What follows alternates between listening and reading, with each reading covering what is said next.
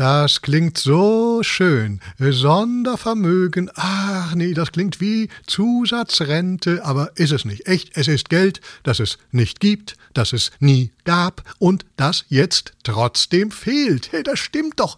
Das, ich meine, sogar der Normalbürger, und der verfügt ja bekanntlich über keinerlei Kassenvernichtungswaffen. Selbst der merkt das. Sondervermögen. Besonders ist da nix und das Vermögen Unvermögen.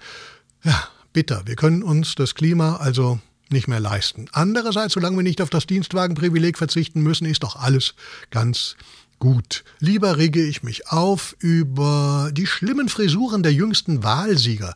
Erst dieser Mann in Argentinien, wie ein liegen gebliebener Glam-Rocker, Herr Millet, den nennt man die Perücke, ja, und dann der Niederländer Wilders, rückgeföhnt und wegentwichen aus der Schreckenskammer des Wachsfigurenkabinetts und nein, oh nein, ich mache mich nicht lustig, nein, sorry, echt, und Wilders musste ja das Wachsfigurenkabinett verlassen, weil Platz gebraucht wurde für die Großmeister der Unbeweglichkeit, für die deutsche Fußballnationalmannschaft. Im Original natürlich, viel standfester.